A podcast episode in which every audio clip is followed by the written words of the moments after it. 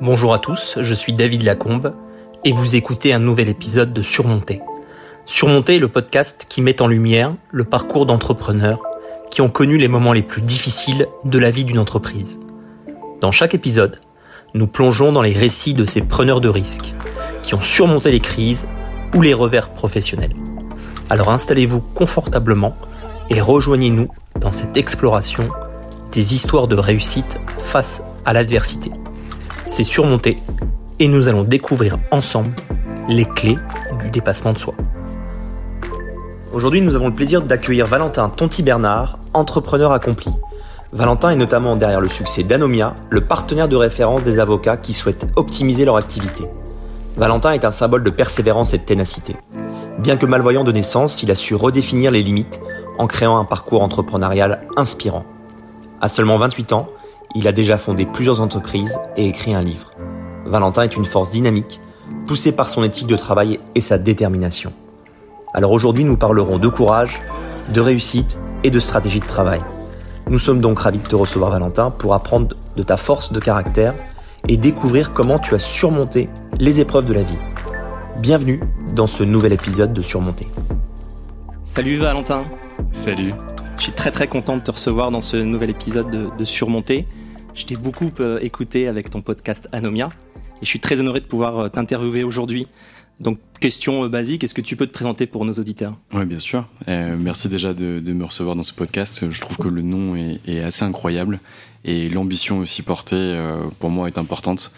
J'en ai un peu marre d'entendre des entrepreneurs staccanovistes euh, qui expliquent à tout le monde qu'il faut se lever à 5 heures du mat, bouffer des graines, faire du sport 20 heures par jour. Euh, pour devenir un bon entrepreneur.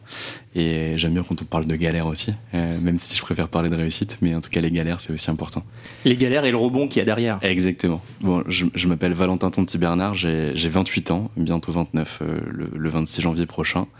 Euh, je suis entrepreneur depuis peu de temps, en tout cas je, je, le crois.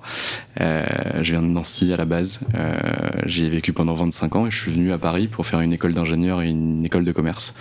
et depuis j'exerce à Paris euh, sur ces quatre dernières années. Et voilà. On va parler, on va parler de tout ça et notamment de, l'aventure à Anomia. Est-ce que tu peux revenir sur, sur ton enfance, sur ton parcours euh, et qu'est-ce qui, te, qui te conduit à un moment donné, ou pas d'ailleurs, à, faire du droit, puisque tu as fait des études de droit? Et notamment un DGCE, tu vas nous raconter tout ça Ouais, alors mon enfance, euh, c'est une enfance extrêmement heureuse euh, que j'ai euh, dans une famille qui est euh, franco-italienne. Ouais. Euh, mon papa est, est français, euh, ma maman est d'origine italienne, et je suis très très proche euh, de toute ma famille italienne. En gros, dans les années 50-60, euh, mon arrière-grand-mère, que je n'ai pas connue, euh, dit à ses six enfants, il n'y a plus d'avenir pour vous en Italie, après le fascisme, euh, il faut partir.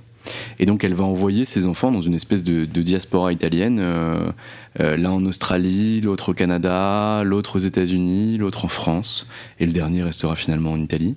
Et donc euh, mon grand-père et ses frères et sœurs vont fonder des familles euh, italiennes, euh, en s'assimilant bien sûr à la, culture locale, mais dans, dans tous ces pays-là. Et donc moi je nais dans cette culture-là où euh, finalement nos grands-parents nous reçoivent le dimanche pour faire des pâtes à la main, où on mange à 25 autour de la table où ça crie, ça parle fort. Chaque année, on fait venir une tonne de sauce tomate, enfin une tonne de tomates, pardon, euh, de, de, de, Naples pour faire pendant quatre jours dans le jardin de ma grand-mère les tomates pour toute l'année. Donc je nais dans une atmosphère avec euh, des, des, des, cousins avec qui je m'entends très bien, que je vois très souvent, euh, une famille chaleureuse, qui est vraiment là. Ouais, les carrément. traditions sont importantes. Tout à fait, vraiment chaleureuse, tradition importante, euh, une famille qui est cultivée, euh, mais qui a pas non plus énormément de moyens. Elle a vraiment beaucoup d'amour à donner, euh, beaucoup d'éducation, et, et, et, en vrai, c'est là que, que, que, que j'évolue. Et, et, pour moi, c'est vraiment la richesse la plus importante. Euh, L'éducation qu'on te donne, c'est vraiment les plus belles armes pour l'avenir. Il y a beaucoup de gens qui disent même moi je suis pas né au bon endroit parce que mes parents avaient pas d'argent, etc. Je pense que c'est une connerie.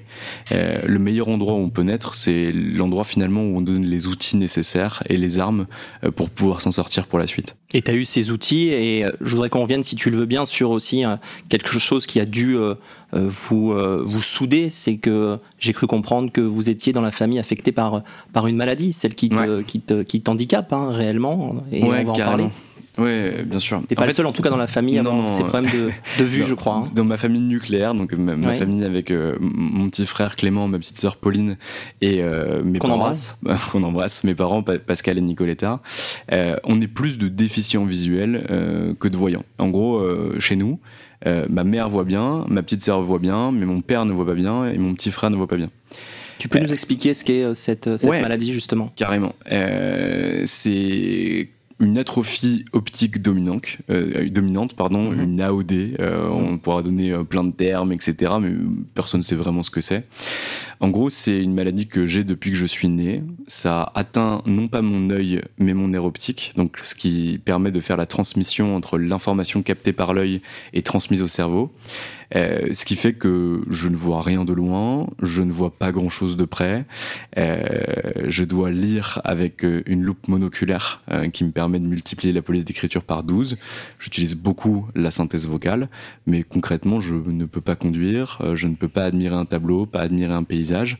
mais on fait du ski, je crois, dans ta famille quand même. Mais on fait quand même du ski, exactement. Incroyable. parce qu'on touche la neige, on sent la neige sous, les skis. Mais quand j'étais petit, j'en faisais tout le temps.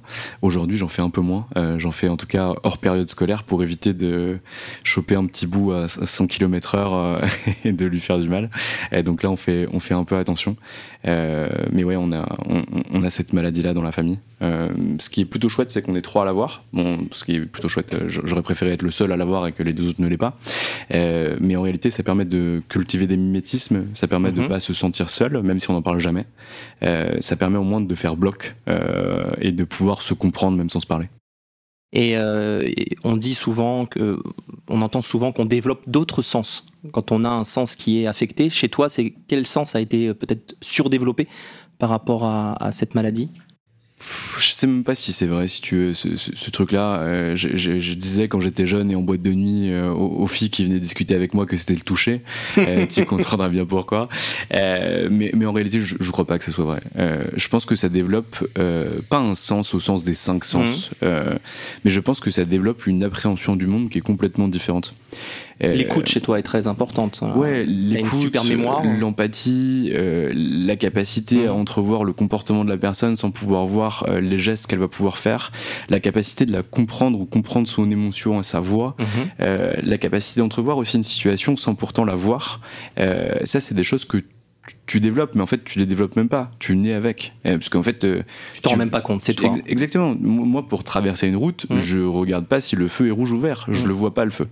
Donc en fait, je me base sur les compte c'est le bon moment et c'est euh, ce qui se passe autour de toi. Tu es très attentif à ton entourage. Exactement. Et aux signaux faibles. On en parlera d'ailleurs tout à l'heure. Ouais, carrément. Et, en fait, tu fais attention à tout, tout le temps. Tu vois, genre, je, fais plus attention, ça devient mécanique. Mais en fait, tant qu'il n'y a pas quelqu'un qui euh, amorce un pied à ma gauche, euh, je ne traverse pas. Et en fait, je, je, le fais de cette manière-là. Et donc, tout ton monde est réorganisé par rapport à ce que tu vis et par rapport à ce que tu fais. Et avant qu'on vienne euh, à ces études de droit qui, euh, qui, qui ensuite ont, dicté, euh, en tout cas orienté un certain nombre de choix entrepreneuriaux, comment ça se passe quand on est à l'école? Parce que quand j'ai préparé cette interview, je me suis rendu compte qu'on avait quelques points communs. Moi-même, je suis amblyope de l'œil gauche. Donc j'ai euh, mon œil sain qui prend le relais, donc j'ai une vision, je dirais monoculaire, euh, plutôt 10 sur 10, mais j'ai pu voir ce, qui se passait quand on était jeune, et notamment euh, dans les petites classes où on doit apprendre à écrire correctement. Comment toi tu as vécu toute cette période, cette enfance avec tes camarades de classe Comment tu as surmonté ce, handicap à l'école?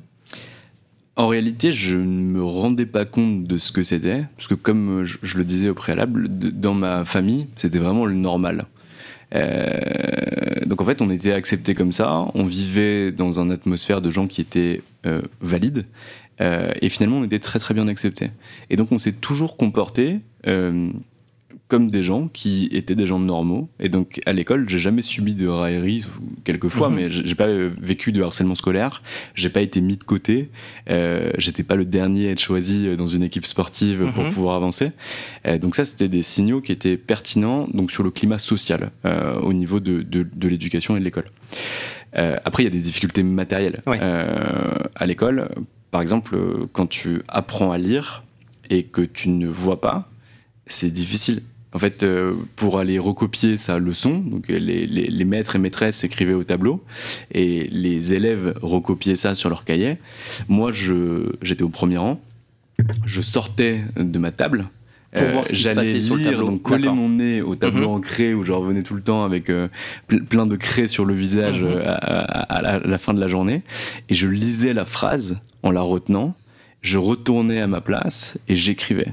Et je faisais ça pour chaque phrase, ou chaque deux phrases. Euh, donc d'ailleurs, en plus, je me faisais engueuler parce que nécessairement, à partir du moment où je passais devant tout le monde pour pouvoir euh, lire la phrase, ben, les autres qui étaient derrière ne voyaient plus et se demandaient pourquoi moi euh, j'avais le droit d'aller mettre mon nez sur le tableau et que devait attendre que je parte pour pouvoir le faire. Et c'est pas simple pour des enfants de comprendre effectivement bien sûr. cette difficulté. Mais mais mais mais ça s'est vraiment toujours extrêmement bien passé. Euh, je ne sais pas exactement ce, ce, qui, ce qui a fait ça, euh, si c'est ma personnalité, si c'est euh, les gens autour de moi qui étaient particulièrement intelligents, si c'est euh, les enseignants euh, qui étaient présents au, au, au, sein de cette école primaire euh, qui ont fait que ça s'est vraiment bien passé, mais je n'ai jamais, au grand jamais, ressenti d'exclusion ou ressenti d'incapacité à apprendre quoi que ce soit. C'était difficile de, de lire, c'était difficile d'écrire C'était difficile d'apprendre tout ça dans les premières années, euh, mais j'ai été suivi par une maîtresse de CP euh, qui mhm. était euh, incroyable. J'avais une nourrice Moi aussi, j'ai un super souvenir de la. Tout ça se joue beaucoup au CP. Hein. Ah si le CP se passe bien, tu peux être sur une rampe de lancement derrière. D'ailleurs, tu étais plutôt un, un bon élève à l'école? Alors jusqu'en quatrième, euh, j'étais vraiment un très bon élève. Mhm. enfin, J'avais les, les, les, félicitations à chaque, à chaque conseil de classe. J'étais délégué. J'étais j'étais vraiment euh, pas un modèle, mais vraiment un mhm. bon élève. Euh, ça s'est corsé en troisième. Ouais, c'est ça. En fait, on a commencé à mettre des lettres dans les maths. Et là, du coup, je je, je, je comprenais pas euh, pourquoi euh, euh A, euh, 3, 3, 3, x plus 4y euh, égale pour l'interrogation. donc ça, ça allait encore, si tu veux. Mais après, ça a commencé à se corser. Et après, j'ai découvert les filles, j'ai découvert la fête. et donc, rentrer au lycée, c'est devenu plus compliqué. où j'étais pas en échec scolaire, parce qu'en réalité, j'avais une mémoire et des capacités intellectuelle euh, qui faisait que même en faisant euh, rien du tout, c'est même pas le strict minimum, c'est rien du tout, euh, je réussissais à être 13, 12 de moyenne. Et j'ai eu mon bac au fond du gouffre à 11 et quelques avec 5 ans philo alors que j'avais choisi un bac littéraire et c'était coefficient. c'était un, un, peu compliqué. Et donc bac en poche ton choix ou un non choix d'ailleurs peut-être? Parce que moi je dois t'avouer que J'étais prédestiné à faire une prépa HEC que j'ai arrêté au bout d'une semaine et je me suis retrouvé à la fac de droit sans trop savoir pourquoi et ça m'a pas trop mal réussi derrière. Et toi, le droit, euh, pourquoi, comment? Bah, en fait, dans la continuité vraiment de mon lycée, c'est-à-dire que euh, j'ai rien fait euh, au lycée, j'étais pas sympa avec mes parents, j'étais insolent, j'étais révolté, euh, j'ai demandé à être mis à l'internat dans un lycée à 2 km de chez moi, euh, ce qu'ils ont accepté de faire parce que je pense qu'ils ont compris que j'avais besoin de, de, de, de, temps, de me construire, de me comprendre. Euh, et donc dans la continuité de mon bac littéraire euh, calamiteux, euh, bah, je, je, je, je, dois choisir quelque chose et je choisis la facilité. En fait, j'imagine que parce que j'ai deux parents qui sont avocats. Oui, parce que je rappelle effectivement que tes deux parents sont, sont avocats. Ouais, à Nancy. Ouais, exactement, juste à côté de la fac de droit. En droit des affaires? Non, pas du tout. mon père fait du droit pénal. D'accord. et ma mère fait du droit de la famille, du droit du travail. D'accord. donc je me dis, bah, en fait, depuis que je suis tout petit, j'entends parler de droit. j'ai passé plus de temps euh, dans un cabinet enfin j'ai passé énormément de temps dans leur cabinet d'avocats euh, à attendre qu'ils soient dispo. J'ai passé beaucoup de temps dans les tribunaux. Euh, bah, je veux faire du droit. Ça, oui donc pas, de, pas de vision de ce que tu veux faire à moyen terme. Tu te dis bon voilà mes parents ont fait du droit j'entends ça je vais à la fac. Et puis on verra bien ce qui se passe derrière. ouais faut, faut, bien comprendre qu'à cette époque là je suis un énorme branleur hein. enfin vraiment genre moins j'en fais mieux je me porte Insiste, c'est bien de le dire parce que vu ton parcours derrière, c'est non mais c'est prometteur. C'est-à-dire que en fait, si les gens qui m'avaient connu à cette époque-là auraient dû miser un centime sur moi, je suis pas sûr qu'ils l'auraient fait. pourquoi? Parce que en fait, tout, ce que je montrais, tout ce que je faisais, allait dans le sens contraire de ce que je suis aujourd'hui. Euh, je, faisais la teuf, je me levais pas le matin, euh, je, passais mon temps à, draguer les filles, à sortir avec mes copains. Euh, j'avais arrêté le sport parce que ça commençait à me gonfler mm-hmm. d'avoir des contraintes. En fait, j'avais enlevé toutes les contraintes possibles de ma vie et tout n'était que plaisir et qu'instant présent. Donc très court-termiste, extrêmement court-termiste, c'est ça. Et, sous, euh, avec euh, en tête euh, des espèces de, de, de, de, phrases du style carpe diem, il faut vivre la vie tant qu'elle est là, on sait pas de quoi est fait demain, etc. Oui, donc à aucun moment tu te dis je serai entrepreneur, je veux créer une boîte, parce qu'on entend souvent j'ai toujours voulu créer une boîte, il y a une forme de, de trajectoire prédéfinie. Toi, au jour le jour, t'intègres la fac de droit parce que ça se présente à toi comme ça et c'est la facilité. C'est ce que tu dis. Exactement. Et, euh, et vraiment, j'aime pas la fac de droit. Euh, je passe tu rentres à la fac de droit, première année, amphibondé à Nancy déjà? Ouais, amphibondé et surtout, euh, on était donc il y, a trois unités de 500 personnes mhm. euh, en première première année, et t'as une unité qui s'avère être la mienne qui était envoyée à la fac de lettres. Donc, si tu veux, j'avais des cours dans un amphithéâtre miteux, tagué Ah oui, partout. donc un bâtiment différent des, autres, c'est ça Ouais, exactement. Vraiment, mais même pas sur le même campus, à 15 minutes, tu vois. Donc, tous nos cours magistraux étaient là-bas. Et donc, c'était un amphi vraiment qui était horrible. Il, faisait ultra sombre. Euh, tu t'asseyais sur un strapontin, t'avais une chance sur deux qui se pète la gueule quand tu t'assois dessus. C'est vraiment l'enfer, tu vois. Tu pouvais pas commencer dans de pires circonstances ta fac de droit. Donc vas-y, je me force, j'y vais un peu, je vais pas trop en cours. Et la révélation, c'est quand je loupe euh, mon année à, je, je, me rappeler, mais entre 6 et 8 de moyenne sur ma première année. La première année qui, est, difficile la première année, euh, c'est si tu arrives à la passer. La deuxième est très difficile aussi.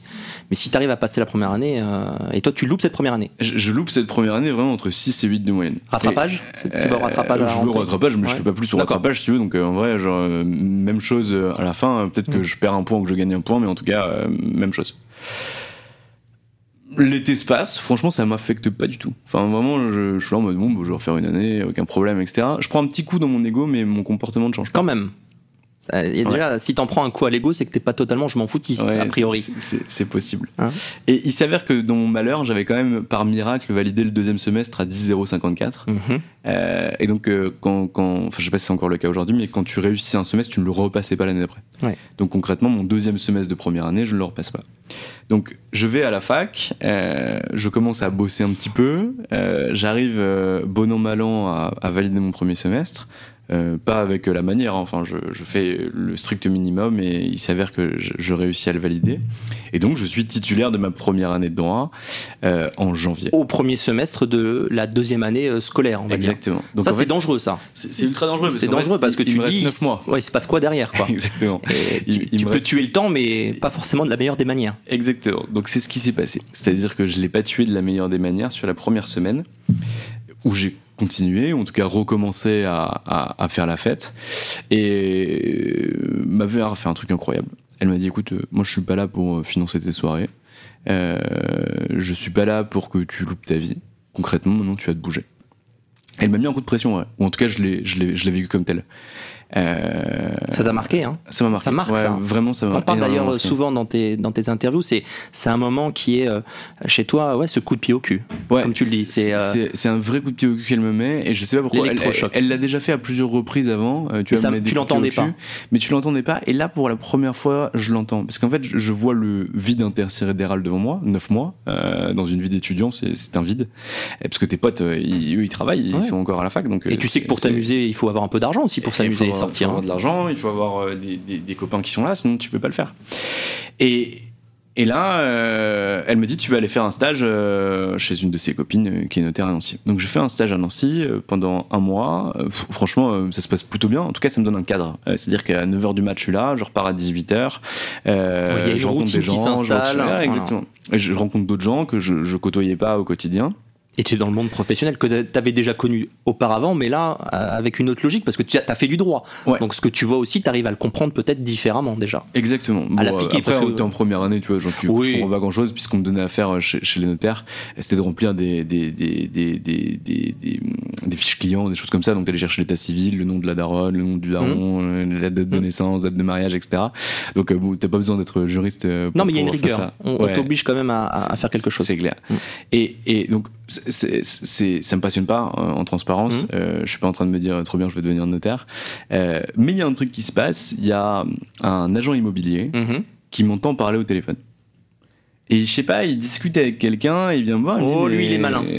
C'est pas, il, il dire que j'avais une grande gueule ou un truc comme ça. Il me dit, mais qu'est-ce que tu fais après? Moi, ça m'intéresse de, de, recruter un, un, un stagiaire en immobilier. Euh, pour aller faire de la location, de la vente immobilière. Mhm. En fait, je me dis banco, euh, c'est un truc que je connais pas. Euh, en plus, le mec vient de voir, donc c'est super flatteur. Tu sais, t'as 20 ans, t'es un peu un Ah oui, carrément, ouais. T'as un mec qui vient de voir et qui te dit c'est trop chouette, on va faire un truc. t'as envie d'y aller. Et donc j'y vais. Au bout de deux jours, il me file un, il me dit bon, ok, en fait, on prolonge, on, va commencer à avancer. Et là, je découvre vraiment la valeur travail. Mhm. C'est-à-dire qu'en fait, je me rends compte que je suis important, que je suis capable d'argumenter, que je suis capable de négocier, qu'il y a des gens qui croient en moi et que je suis capable de les emmener avec la détermination. Je peux récupérer des mandats, je peux obtenir des rendez-vous pour les agents immobiliers en place et derrière, en gros, bah, je suis fort. Et, et, la sanction, qu'elle soit positive ou négative, elle est, elle est radicale. C'est-à-dire que quand tu es dans la vente, surtout en agence immobilière, tu bosses pas, il se passe rien, tu bosses, à ta commission. Enfin, exactement. Euh, c'est du concret là. C'est tout à fait ça.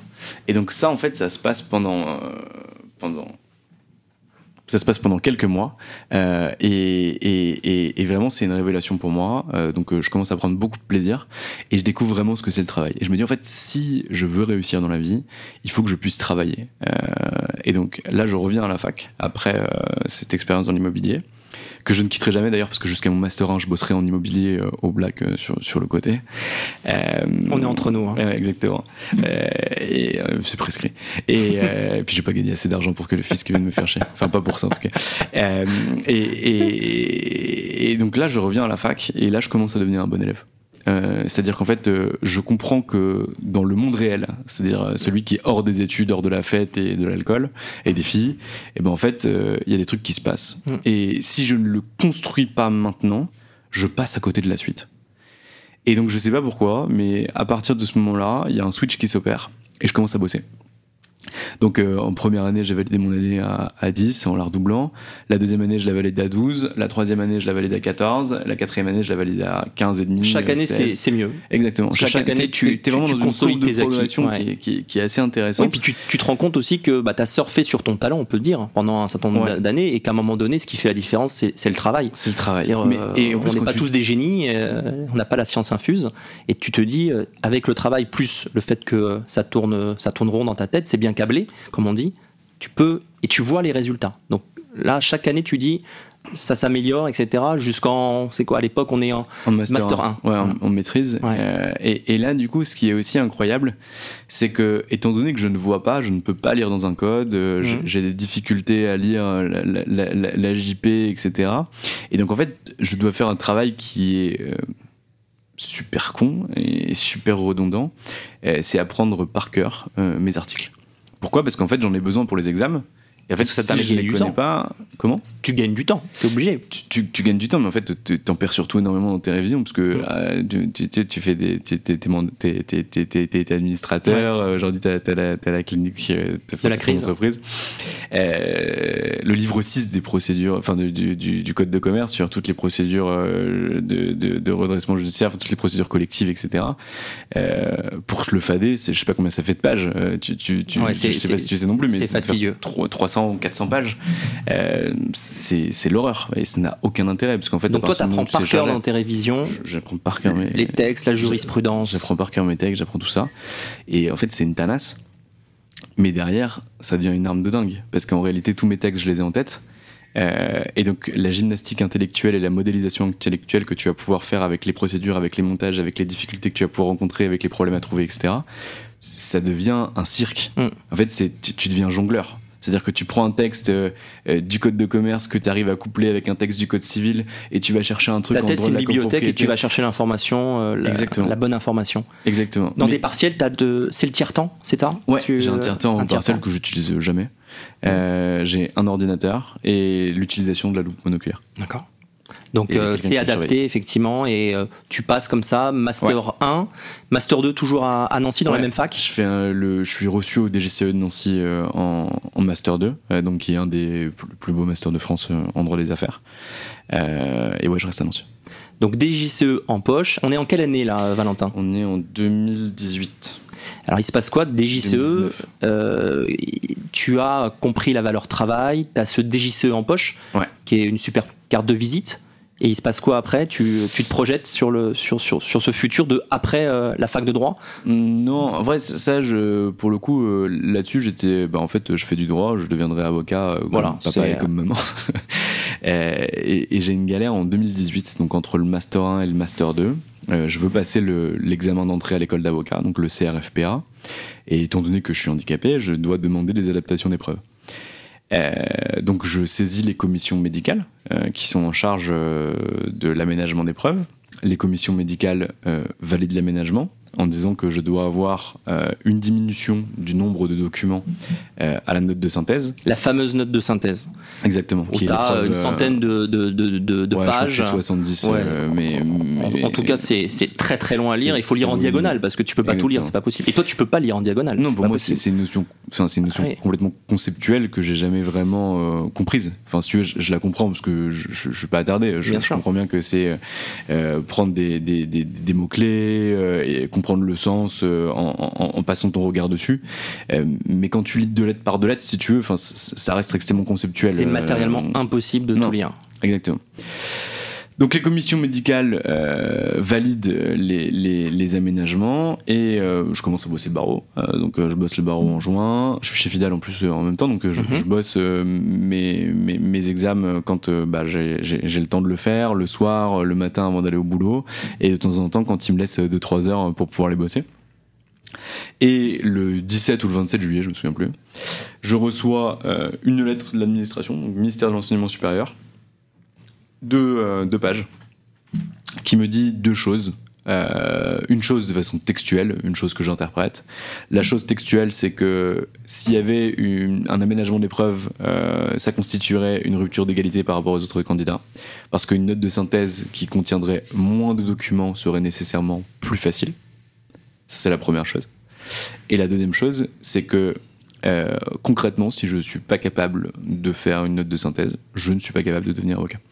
Ça, c'est ça, Ça, c'est c'est ce que je dis. Le, deux- le deuxième argument, qu'on s'entende bien, c'est- tu le lis entre les lignes et je l'interprète de cette manière et les gens à qui je l'ai donné l'ont interprété Non, de mais cette c'est manière. dur parce que pour ceux qui savent ce qu'est ensuite être avocat, c'est pas lire tous les documents, c'est enfin, c'est c'est quand même très maladroit la manière avec laquelle c'est euh, c'est écrit. Tu, Ouais. tu, tu- tu le prends comme un, un coup de massue, j'imagine. Moi, je le prends surtout comme un coup de putain, ils font chier. Ouais. Euh, en fait, je, pensais pas, si tu veux, que. Enfin, je pensais qu'ils m'avaient envoyé cette lettre-là, mais que très rapidement, ça allait re- re- retomber dans l'ordre. Je savais que ça serait compliqué que ça puisse retomber dans l'ordre euh, avant septembre. Donc, ma réaction au départ, c'est fait chier, ça fait un mois et demi que je bosse et j'aime pas pouvoir le passer. euh, Putain, j'aurais pu faire autre chose. Ça, c'est la première réaction. Mais si tu veux, j'ai pas de vraie inquiétude sur le fait qu'ils puissent pas remettre le concours en place. En fait, je, je me dis, attendez, en fait, je vais aller rencontrer ces mecs-là, euh, je vais aller discuter avec eux, je vais leur montrer avec quoi je lis, etc. Et en fait, derrière, on, va remettre en place une situation qui est une, une incompréhension, un quiproquo. Euh, et je leur écris euh, pour les rencontrer en disant bah écoutez re- recevez-moi on va pouvoir en discuter etc mais en fait j'ai pas compris que l'administration ça marchait pas comme une personne privée ou comme une entreprise Puis t'es en plein mois d'août, là, mais hein. bien sûr t'es en plein mois d'août euh, euh, les journaux sont, sont emparés du truc parce que j'en ai parlé à deux trois avocats ils ont fait monter ça en épingle etc et que c'est sorti dans la presse nationale il y a eu des trucs de, de ça t'a desservi, tu penses ça, le fait que ce soit médiatisé, Non, alors que ça t'as m'a pas pas forcément voulu ça- le. ça m'a le- pas non. En vrai, non, ça m'a pas desservi. Ce qui a été difficile, c'est que concrètement, on m'a pointé du doigt pour ce que j'étais. Mhm. Enfin, les titres, ils sont violents, si tu veux. C'est euh, le petit de- de aveugle dire ça- ce serait une 23 ans qui rupture d'égalité. Moi j'ai les vieux souvenirs notamment en, droit public, en disant qu'on peut parfois traiter de manière différente sur des situations qui sont différentes. Et t'es bien dans une situation qui, qui n'est pas celle des autres. Dans ces cas-là, il faut que tout le monde ait euh, entre guillemets le même handicap que toi, puis on verra bien euh, qui s'en sort. À la rigueur, personne à ce moment-là. Mais exactement. C'est une injustice. Euh. Mais c'est le, je, je, crois que tu as raison. Je, je vais peut-être raconter des bêtises, mais je crois que c'est les, les, les, arrêts euh, Charente-Maritime là-bas, là, ou des noyers Chorques ou des trucs comme ça, qui disent que euh, traiter de façon différente des situations différentes, c'est ça l'égalité. Ouais. Et c'est la position du Conseil d'État. C'est ce qu'on peut appeler le caractère équitable. Alors on n'est plus dans l'égalité, dans le côté euh, équité de, de, la situation. Donc toi tu arrives, donc tu ne peux pas te présenter euh, euh à l'examen du, du, CRFP. Alors où tu où, tu passes quand même l'examen. Euh, non, je le présente même pas. Et tu le présentes même pas. Ça m'a fait super rire parce que derrière l'année d'après, du coup, je quand je suis au DGCE, je vais me réinscrire à l'IEJ. À l'IEJ, enfin du coup pour, pour passer le, le, barreau. Et la secrétaire qui, qui est quelqu'un de très sympa mais pas très futé, elle me dit bah non, je vous réinscris pas, vous vous êtes pas présenté en septembre. Je... Carole. j'ai entendu dire que tu avais effectivement une procédure encore en cours, mais finalement, euh, tu n'as pas trop d'espérance que ça aboutisse quelque part. Hein. J'ai pas trop d'espérance que ça aboutisse. Est-ce que les choses ont bougé depuis? Mais en fait, tout le monde me dit que les choses ont bougé, mais je vois pas un texte, je vois pas une décision, je vois pas un truc qui s'est passé. Factuellement, ça n'a pas euh, bougé. Mais j'attends toujours un retour du CNB par rapport à ça. Moi, ils m'ont dit que ça avait bougé. Concrètement, j'ai rien vu passer. Euh, si ça a bougé, je, je veux pas devenir avocat. Et je, l'affirme, je, ne deviendrai pas avocat. je, je le répète, je ne deviendrai jamais avocat. Ça, tu te dis euh, ça une fois que tu as la, as la conscience que tu pourras pas passer le CRSPR Non, je me dis ça aujourd'hui. Ok. Euh, à l'époque, je me dis je veux devenir avocat. Oui, c'est ça. Tu as vraiment une forme de vocation qui se qui s'arrête là. Tu, en tout cas, on t'empêche de faire ce pourquoi tu as envie de, de, faire du droit à un moment donné. Ouais, c'est un peu ça, mais c'est pas ça qui me dérange le plus. Ce qui me dérange le plus, c'est que toute ma vie, j'ai réussi à tout faire tout seul j'ai réussi à m'en sortir sur tout ce que je mettais en place. Mmh. Et en fait, la première fois qu'on me bloque le passage, c'est sur une décision administrative de deux, de, de deux pages euh, dont je ne peux même pas rencontrer les gens qui Pour t'en expliquer, ne serait-ce que voilà, pour avoir euh, ce caractère humain, quoi. Exactement. Et tu vois, il y a des articles qui sortent dans la presse derrière en disant le pauvre petit aveugle de Nancy, blabla. Oui, puis t'as surtout pas envie d'entendre ça, justement. Mais bien sûr, ça, me rend fou. Euh, et, et, et, en plus, derrière, tu as, il n'y a pas de communication, il n'y a personne au ministère de l'enseignement supérieur qui m'a contacté. Et tu vois, je, je, je dis pas qu'il faut traiter des, des, des, des, situations personnelles, je dis pas qu'il faille faire du cas particulier ou quoi que ce soit. Non, mais t'es pas le seul. Mais tu vois, dans un pays. pas le seul dans ce, dans ce cas-là. Dans un pays où en fait, t'as la plupart des handicapés qui, bouffent des aides sociales, tu vois, euh, qui, qui vivent de l'allocation adulte handicapé, euh, de la prestation compensatrice du handicap, etc. Parce qu'en réalité, ils ont pas, ils ont un accès très difficile aux études, ils ont des mmh. formations qui sont très mmh. peu qualifiantes, etc. Putain, pour une fois que t'as un mec qui, qui, qui arrive à, mmh, à, à, se démerder, euh, plutôt que de l'utiliser, d'en faire un, exemple, mais pas un exemple, bah, un exemple dans le bon sens du terme, d'en faire un fait d'espèce euh, qui, peut être pertinent pour inspirer d'autres gens. En fait, tu lui empêches de passer le barreau, tu vois. Euh, ce qui est profondément une énorme connerie et ce qui, ce qui est une mauvaise gestion de, de, de, l'image, de la façon dont ça fonctionne, etc. Et ça, ça me révolte vraiment. Alors justement, le podcast s'appelle Surmonter. Comment tu surmontes ce, ce coup près qui tombe? À ce moment-là c'est quoi Tu te dis, je vais faire quoi à partir de là T'as pas de recette miracle mm. à ce moment-là. Euh, si tu veux, euh, t'es es en, es en PLS. Je me souviens, j'étais à Montpellier. Euh, il y avait des, des, articles qui sortaient de partout. Je recevais des messages. Enfin, c'était c'était horrible. j'étais une victime aux yeux du monde. J'étais une victime. Et, et, et, et, franchement, je ne suis pas une victime. donc ça, c'était vraiment compliqué. La deuxième chose, c'est que j'avais pas de plan B. Euh, en fait, parce que j'avais pas non plus de plan A. Le plan A, c'était. Euh, J'étais sur un, un, rail, si tu veux. en fait, j'imaginais que la suite euh, de, de, du Master 1, du Master 2, bah, c'était devenir avocat d'affaires, c'était aller bosser au, au, sein du beau cabinet de Jean-Michel Darrois, parce que c'était le seul que je connaissais de nom et que c'était mhm. pour moi le plus réputé. Et donc, c'était ce que je devais faire. J'avais mon chemin qui, était, qui était tracé, mais c'était un rail. Et dans un rail, ben, ça va tout droit, tu vois. Donc, sortie de route indépendante de ta volonté. Exactement. Et là, tu te poses. Tu te poses et tu te dis, ok, je vais faire quoi? Hmm. Euh, je sors déjà deux trucs directement de ma tête et je me dis je ferai pas juriste euh, mhm. parce que en fait euh, si je veux devenir avocat et que je fais juriste ça sera par non choix Euh, et en gros, je vais mal me percevoir, donc je vais avoir l'impression que les autres me perçoivent mal.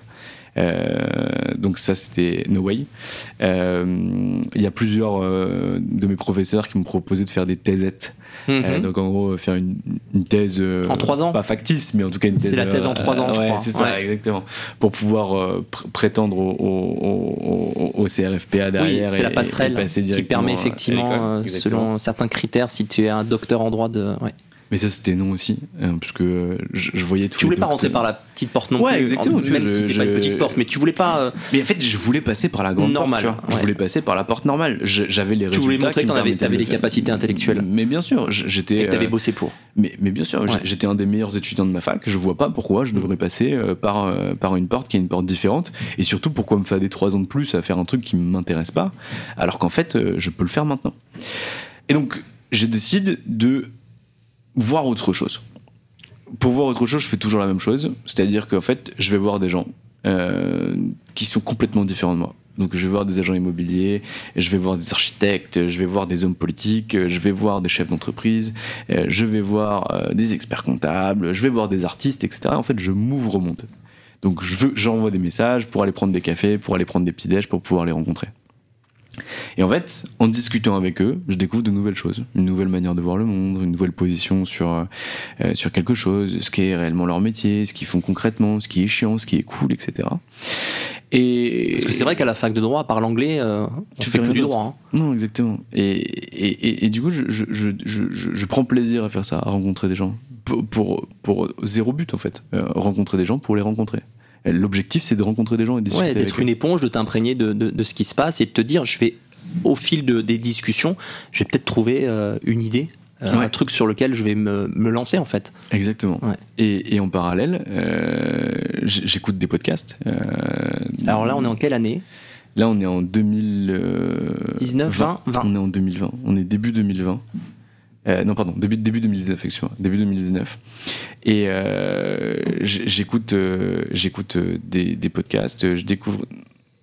2020, c'était le Covid, non, 2019. Je découvre des podcasts, j'écoute des podcasts, etc. Et je tombe sur un podcast d'une du- d'une femme qui s'appelle Pauline Legnaud, qui avait un podcast qui s'appelait Crème de la crème, et qui interviewe des entrepreneurs, des sportifs, etc. Beaucoup d'entrepreneurs et de patrons d'entreprise. Donc j'en écoute, je sais pas, une cinquantaine. Et je tombe un jour sur un podcast euh, d'un monsieur qui s'appelle euh, Jacob Abou. Euh, le titre c'était Réfléchir en stratège et agir en sauvage. Et je me dis, bah, je vais l'écouter. Et je sais pas ce qui se passe dans ce podcast, mais je tombe littéralement sous le charme de ce monsieur, qui a 75 ans, qui me ressemble pas du tout, euh, qui a quand même certains aspects euh, qui, qui me ressemblent. C'est- un monsieur qui arrive en France à 14 ans, il est juif séfarade, il vient euh, d'Oran. Il est placé à l'assistance publique quand il arrive sur le territoire national avec ses sept frères et sœurs, dont trois sont sourds et muets. Mhm. Son papa s'en va en Israël, euh, il picole pas mal, et sa maman n'a pas les moyens de pouvoir les élever. Euh, donc ils sont placés à l'assistance publique, à la DAS. Avec son grand frère Max, euh, bah, ils décident d'aller faire du business, euh, pas parce qu'ils ont le choix, mais parce qu'en fait... euh, Il faut bien manger. Il faut bien manger, ils n'ont pas assez pour faire bouffer leurs frères et leurs sœurs. Mhm. Et vu qu'il y en a trois qui sont sourds et muets, et leur plus grande sœur Juliette était sourd et muet aussi, bah en fait c'est euh, eux qui revêtent euh, le costume euh, du De chef de famille. responsable, Ouais. du chef de famille, Mhm. et qui doivent aller faire bouffer les autres. Et donc, dès leur plus jeune âge, ils vont faire du business. Et 60 ans après, euh, ou même un peu plus, 65 ans après, Jacob Abou, c'est un monsieur qui a monté euh, Decra. Donc Decra, c'est tous les contrôles techniques en France, c'était lui. Euh, le journal de l'automobile, c'est lui. Euh, Billboard. Billboard. L'affichage revendu à. JC Deco. Re- revendu à JCD, euh, qui est, le- je pense, la plus belle réussite de sa vie. Ouais. Il, le dit, il le dit lui-même. Il s'est pas arrêté à ça, mais c'est vrai que. Et, et- et- et sa femme, elle dit belle qu'il- il, il- il a pris le boulard euh, juste après cette vente-là et qu'elle a dû le faire redescendre. Et elle dit un truc très juste, hein, parce qu'elle me disait, mais, mais, mais tu vas voir, toi aussi, un jour dans ta vie, tu auras la grosse tête, etc. Même, même Jacob, quand elle me dit même Jacob, c'est que c'est vraiment genre... Même Jacob, euh, quand il a vendu Billboard, euh, derrière, il, il passait plus dans les portes, euh, il voulait qu'on l'appelle Monsieur Abou, etc. Elle dit ça, bien sûr, pour le, pour le taquiner. Euh, mais ce qu'elle veut dire par là, c'est que quand, quand tu réussis fort d'un coup, il y a un moment donné où il faut que euh, ton entourage te fasse redescendre. Et, et, je pense que le, le rôle de, de, de, ces filles, de, de, de, sa femme Martine, a été euh, incroyable et elles ont su justement le faire rester euh, là où il devait être et là où mm, pas, pas là où il était il était à l'époque là mais ça va pas durer très longtemps mais mais, mais peu importe il a il était présent on parlait en, préambule des, des valeurs la famille le soutien de, la famille et donc tu écoutes ce, ce podcast ouais. qui dresse le portrait de, de Jacob Abou ouais. Et, là, tu trouves une, inspiration. Là, tu te dis, waouh. En fait, je trouve un goal. Je, trouve mon but. C'est-à-dire que moi, j'ai toujours fonctionné au but et à l'objectif. Mm. Si j'ai pas de but et j'ai pas d'objectif, t'avances pas. Euh, ouais, c'est ça. Et, je peux euh, pas avancer pendant longtemps. Hein. C'est-à-dire que je, me suis déjà tapé des semaines où euh, je reste concrètement enfermé dans mon appartement à, à fumer des clopes, à me demander ce que je vais faire de ma vie, en lisant des bouquins, en écoutant de la musique et en regardant des films. Si je n'ai pas d'objectif et que l'objectif ne vient pas, je suis une loque. Donc là, ce qui est intéressant, c'est que tu disais juste avant, je discute avec plein de professions différentes, experts comptables, etc. Et là, c'est un podcast, c'est une forme de discussion. Simplement, voilà, t'entends, t'entends un professionnel que tu ne connais pas, qui te présente sa vie de multi-entrepreneur, un, homme, ouais, une personnalité, qui présente sa vie de serial entrepreneur. Et là, tu as un déclic et tu te dis, c'est quoi? C'est ça que je veux faire? Non, je me dis, c'est lui qu'il faut que je rencontre pour que ah, ma vie change. D'accord. Et donc je fais tout mon possible pour pouvoir le rencontrer. Ah, tu te dis voilà, j'ai envie de discuter avec lui. ouais, exactement. En fait, c'est pas j'ai envie de discuter avec lui, c'est j'ai envie de passer euh, ma vie avec ce gars.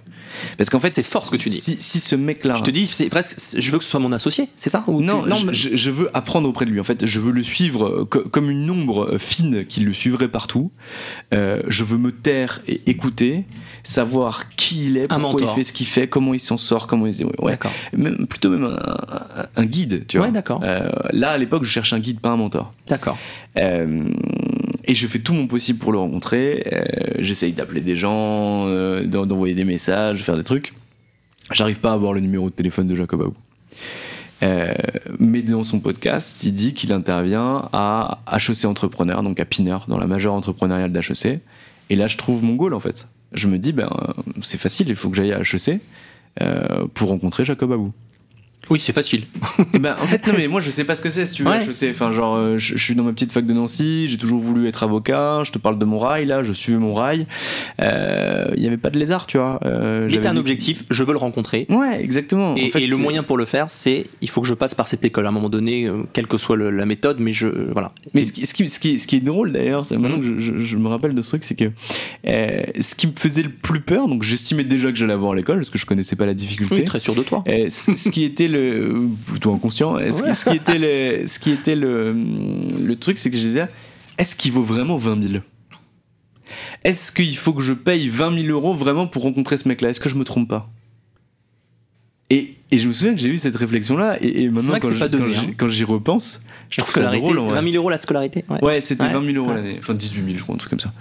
Euh, et ça a augmenté, là, je crois que ça a pris 10 000, ou 12 000 euros depuis qu'ils sont plus euh, subventionnés par On a discuté avant, je t'ai dit que j'avais intégré HEC Entrepreneur en 2003. Ouais. Euh, je sais pas si je suis un peu la légende, mais je crois que je suis le seul à avoir quitté HEC Entrepreneur au bout d'une semaine parce que j'ai eu la chance d'être recruté dans, dans une étude d'administrateur judiciaire. Et à l'époque, c'était moins cher, c'était 12 000 euros. et, et, à l'époque, il n'y avait pas euh, Polytechnique. Mais tu vas nous en parler. Ouais. Et donc, euh, je, je, reviens à la fac et à chaque fois, tu as les intervenantes qui disent Mais pourquoi vous êtes là euh, Qu'est-ce que vous faites là Etc. Donc, tu as le mec qui dit bah, Moi, je veux devenir avocat, moi, je veux devenir huissier, moi, je veux devenir machin, machin, machin, machin. Et moi, pendant cette période-là, je ne savais pas ce que je disais, tu vois. Donc, euh, et, et, en écoutant ce truc-là, en écoutant ce podcast, je me suis dit, bah maintenant, je sais ce que je veux faire. Mhm. Je veux aller à HEC Entrepreneur. Et t'as un intervenant, dont je ne citerai pas le nom, euh, qui rigole. Je dis, bah, qu'est-ce qu'il y a? Il me dit, bah, HEC quand même. Euh. Je dis, bah, quoi? Oh, c'est tout ce qu'il fallait te dire pour justement te donner encore plus envie de, le faire. Exactement. Et donc, du coup. Euh, on peut le remercier peut-être. Ouais, ça a été peut-être l'aiguillon supplémentaire. On, peut carrément le remercier, mais c'était un connard. Ouais. J'ai compris. donc, on va pas le remercier. Et. C'est pas fait pour toi, quoi. C'est. Ouais, exactement. C'est pas fait pour toi. vraiment, c'est ça. Machin. Donc là, je me bouge. Euh, je passe les concours. Tu passes de dossier, je, tout ce qui te permet d'être reçu dans les entretiens. Exactement. Je suis reçu aux entretiens, je monte à Paris. Je me souviens, c'est une À. Jouy de- en Josas. Euh, ah non, à Paris. Ah, c'était dans Paris, le les entretiens 16e. Ouais, c'était dans le D'accord, 16e. ok. Et je me souviens, je, je- moi, la, la plus grande peur que j'avais en allant à Paris, c'était les transports. Euh, parce que j'avais peur de pas me retrouver Mm, dans le mm. métro, me perdre, etc. Et, et- et- et j'ai une camarade de promo euh, qui s'appelle Nora Shekab, qui elle est parisienne, elle est venue à Nancy pour son DGCE, et je lui dis écoute, voilà, je, je passe les, les euros d'HEC en avril, je sais que tu seras à Paris, c'est pendant les vacances. Est-ce que tu m'aiderais? Est-ce que tu viendrais me, me- me chercher à la gare pour pouvoir le faire? Et, et franchement, je crois que je l'ai jamais assez vraiment remercié, donc j'en Eh profite ben, on pour en le faire. profite alors. Ouais, grave. Et elle est venue me chercher à la gare de l'Est C'est génial. et elle m'a amené euh, Aux entretiens. ju- jusqu'aux examens. On a pris un petit déj le matin ensemble où elle euh, m'a grave détendu, elle m'a raconté des blagues et, et- et- et elle m'a déposé ju- juste dans le truc. Et, je crois même, euh, j'espère ne pas me tromper, qu'elle m'a attendu en sortant pour me ramener derrière. Et, et du coup. C'était assez incroyable parce qu'elle a passé sa journée en fait à Pour toi. attendre pour, Pour moi toi, alors qu'on ouais. n'était pas on était copains de, de, de promo si tu veux mais on n'était pas amis enfin c'est quelqu'un que j'ai revu euh, deux ou trois fois à Paris depuis que je suis à Paris euh, donc c'est pas quelqu'un que je vois fréquemment, euh, mais c'est quelqu'un que vraiment que Elle je trouve avec là. un grand cœur. Ouais. Bah, on, la, on la salue alors. ouais, carrément. Et, euh, Et donc t'arrives au- et donc, aux, je- je- entretiens, plutôt détendu alors à ce moment-là? euh, plutôt détendu, ouais, Ouais. parce qu'en fait, euh, je- comme, comme à mon habitude, euh, je, je suis pas sûr de beaucoup de mes capacités, mais en tout cas, j'en ai une, c'est que euh, je parle de façon très spontanée. Je trouve que je parle plutôt bien, en tout cas, on, on me le dit souvent. Et donc, du coup, je me dis, bah, à quoi ça sert de, de, de pouvoir bosser sa, sa, sa presse? Il n'y a pas de lézard. Et là, je me retrouve- toi-même et puis. euh, ouais, exactement. Et, et que pourra. Et, et là, je me retrouve dans une, dans une salle d'attente où on est trois, parce que les euros d'association entrepreneurs se font par trois. Euh, Il y a Jérémy Giraud, euh, qui a été pris dans ma promo, et une autre personne. Et, et on commence un peu à discuter. Donc l'autre personne nous dit qu'en fait, euh, elle parle euh, quasiment, euh, je sais pas, cinq langues. Elle a déjà monté une boîte au Brésil. Elle a déjà fait ça, ça, ça, un truc incroyable. Et mon copain Jérémy Giraud qui, qui, qui parle derrière. Il connaît toutes les boîtes de tout le master, qui se tout le master. Il connaît tous les chiffres. Bien préparé euh, Etc. son entretien. Et, et si tu veux, moi, je suis là, je suis là, putain, mais en fait. euh, Qu'est-ce que je fais là? je, me suis planté, en fait. Le gars, il avait raison. J'ai pas ma place ici. J'ai pas assez bossé. Euh, Moi, je parle euh, une langue, français. je parle avec deux mots en, en- en espagnol et deux mots en anglais. Euh, mais mais, mais c'est mort, quoi. J'ai un truc incroyable qui se passe, c'est que euh, Jérémy Giraud, ce, même Jérémy, euh, m'apprend dans la salle d'attente que X HEC entrepreneur, c'est pas HEC fois entrepreneur, donc comme C'est pas une euh, un équation. featuring, quoi, Voilà. ouais, exactement, mais que c'est X, c'est Polytechnique. Ah ouais.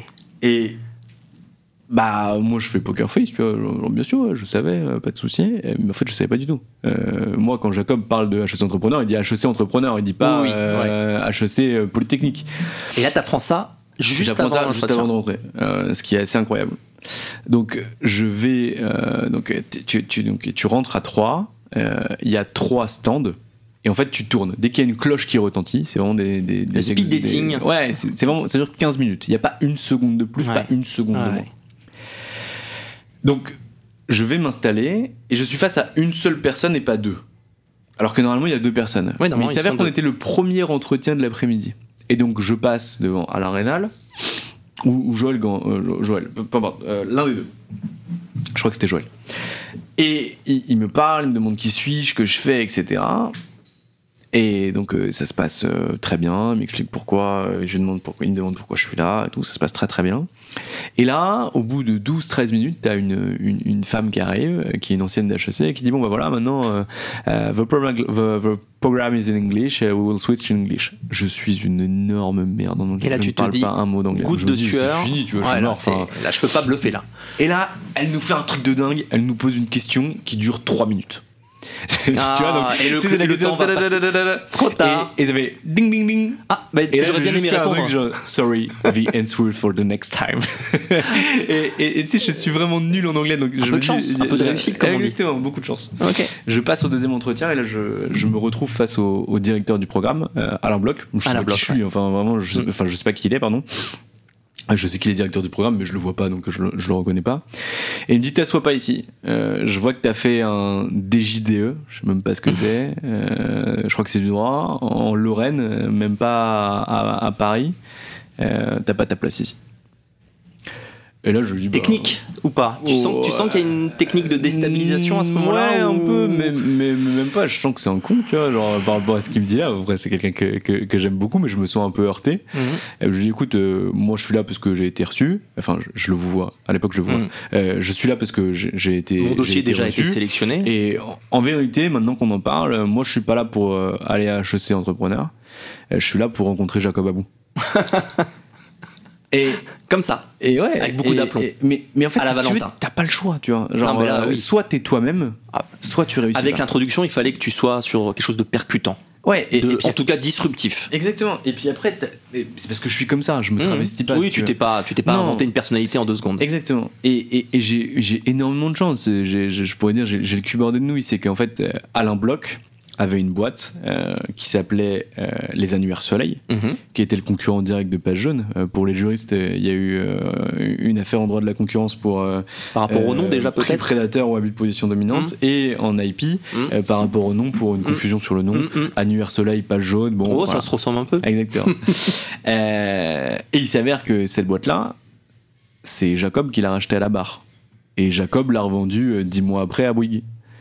Et donc Jacob et Alain Il y a un se lien, connaissent. voilà. Et Alain, c'est lui qui a fait rentrer Jacob au sein d'HEC Mais Entrepreneur. ça, tu ne le sais pas. Mais non, je le sais pas. Mais simplement, dans ta spontanéité, là, tu touches quelque chose de sensible chez lui. En tout cas, euh, mais j'avais lu alors, euh, c'est pas une spontanéité absolue, c'est que j'avais lu quand même deux trois trucs et je savais que Jacob ah, était un monument à HEC Entrepreneur. préparé quand même. Non, mais je, je- je savais que Jacob était un monument à Oui, HEC oui. Entrepreneur, mais je savais Mais pas, pas le lien avec euh, forcément avec Alain Bloch ou. Et donc, Alain, j'entends à sa voix qui sourit et il me dit Je connais très bien Jacob Abou.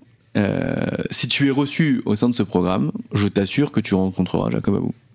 Et j'ai dit ben moi Alain, euh, je suis Rital et la seule chose qui compte c'est la parole donnée. Donc si vous me dites ça, je veux que ça soit le cas. Et il me dit sache que moi je suis juif et c'est pareil. Donc les entretiens se terminent, ça se passe euh, plutôt bien, je suis plutôt confiant. Je le dis pas autour de moi parce que je sais pas ce qui peut se passer, mais je, suis plutôt confiant. Je sens qu'il y a quelque chose qui s'est passé. J'ai mes résultats le 6 juin. Je suis à Montpellier, euh, au, au- au DGC au, au mois de Montpellier. Je, je suis reçu à HEC Entrepreneur. C'est la fête, Donc là. je suis content. Ouais. Ouais. C'est la, la fête, Ah je oui, suis c'est, content. euh, bah, surtout que c'est des promos. Alors, à mon époque, 80.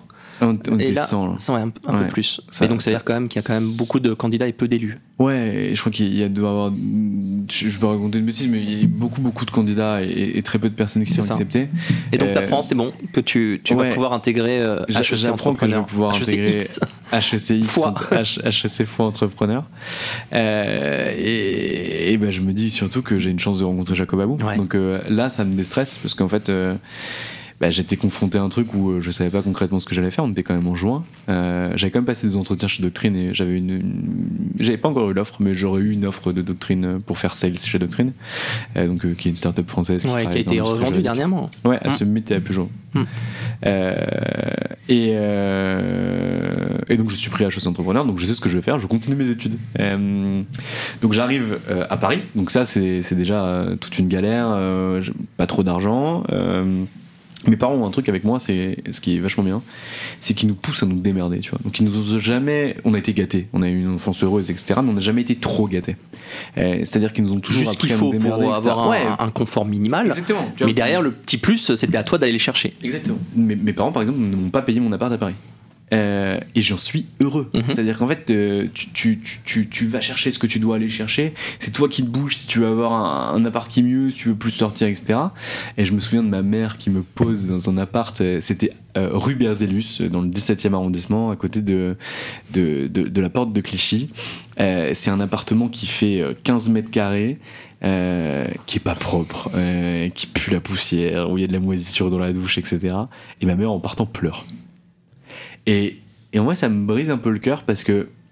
euh, et j'ai beaucoup d'incompréhension parce que euh, c'est moi qui reste dans cet appartement, c'est pas elle. Mhm. Euh, et en plus de ça, bah, en fait, Elle se la, projette. la, la fois Elle- où elle projette. voit, elle s'en Ouais. va, tu Ouais. vois, elle s'en va et on s'engueule un peu et tout. Et donc, euh, du, du coup, ça me fait un peu mal au cœur. Mhm. Mais je sais que c'est parce qu'en fait, elle est stressée, qu'elle a pas envie de nous laisser dans un truc comme ça, etc. Mais vas-y, y a pas le choix. Et donc, euh, ça, ça, ça s'arrange très vite, ça s'arrange toujours très très vite avec nos parents, mais euh, je, je commence à, à Paris, je fais euh, la semaine dans le Jura, donc tu commences par une semaine à HEC. La semaine d'intégration, il, y avait saut en parachute, il y avait raid, avec effectivement le pactage, etc. Ouais. Toi, c'est ça dans le Jura, Alors ça a un peu changé maintenant, Ouais. ils sont devenus un peu plus soft, mais là c'était une semaine où tu marches 100 km dans le. Jura. C'est pas mal déjà. Ouais, c'est super. Et donc ça se passe vraiment bien, des étoiles plein les yeux, parce que t'as des gens qui ont des parcours incroyables, euh, t'as 40% d'HEC, 40% polytechniciens, et 20% de gens qui viennent de l'extérieur. Universitaire, Donc, euh, ouais, euh, universitaire, pharmacien, bio, Ouais, pharma, médecin, euh, des gens qui ont fait l'école hôtelière de Lausanne. Autre, on va mettre autre. Exactement, la catégorie others. Et, et, et en vrai, je découvre vraiment des gens qui sont formidables. Et le jeudi soir, je me retrouve assis à table à côté d'Alain Bloch. Et il fait un tour de table pour nous demander pourquoi on est là. Et vient mon tour, je dis bah, moi c'est pour rencontrer Jacob Abou. Il me dit ah, je me souviens de toi. Il dit bah, tu vas le rencontrer bientôt. Je dis ok, parfait. Donc euh, le vendredi, on fait notre dernier jour, euh, on rentre euh, dans, dans- chez nous. Samedi, dimanche, on, on reste chez nous. Et le lundi, il y a le début de la mission création, donc le lancement de la mission création, qui est une des missions les plus importantes de la chaise entrepreneur.